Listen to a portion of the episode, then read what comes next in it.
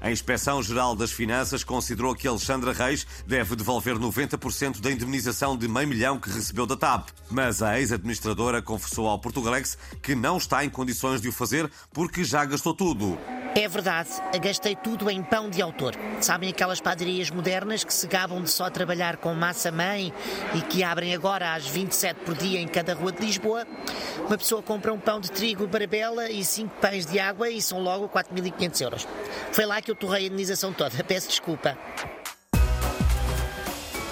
Foi notícia na semana passada que as rádios já não são obrigadas a passar 30% de música portuguesa. Muita gente leu apenas o título e ficou sem saber que aquela cota voltou ao valor pré-pandemia, ou seja, 25%, o que resultou em muitos comentários nas redes sociais do género querem acabar com a cultura portuguesa, é o que é. O Portugalex foi saber a opinião de alguns músicos portugueses sobre esta matéria.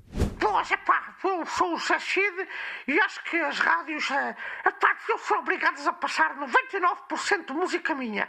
Não é por ser eu, sinceramente, é porque o resto é uma valente merda e tira-lhes audiência.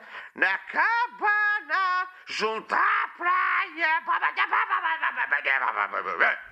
Muito bons dias a todo o auditório. Quem vos fala é Marco Paulo. Na minha opinião, as rádios deviam ser obrigadas a passar mais música minha e a SIC devia ser obrigada a dar mais programas. Além do Alô Marco e da série sobre a minha vida, eu devia apresentar concursos e noticiários. Assim, fico ressabiado. E dou saladões à Ana Marques. Vejam lá isso, por favor. Olá, eu sou Fernando Tordo e acho que as rádios não deviam sequer passar música portuguesa porque, tal como disse em entrevista, 90% dela não tem dignidade nenhuma e é para atrasados mentais. Peço desculpa, mas é mesmo assim.